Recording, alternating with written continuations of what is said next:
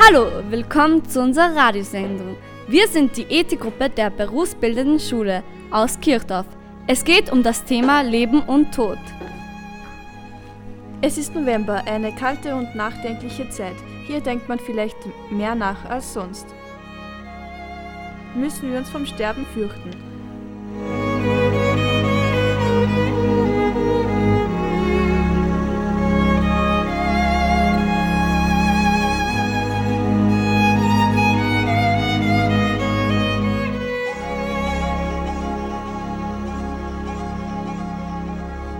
Zu Beginn hören wir, wie das Sterben im Judentum gesehen wird. Wir haben mit einem amerikanischen Juden gesprochen. Robert Griffin wohnt in Atlanta. Das Interview wird über Skype geführt. Danach geht es weiter mit Interviews mit Muslimen und Christen, bevor die Jugendlichen des Ethikunterrichts sich mit dem Thema Todesstrafe befassen. Unter der Leitung von Gregor Schrettler haben sich die Schülerinnen und Schüler der berufsbildenden Schulen Kirchdorf für den Schulradiotag mit der menschlichen Vergänglichkeit befasst.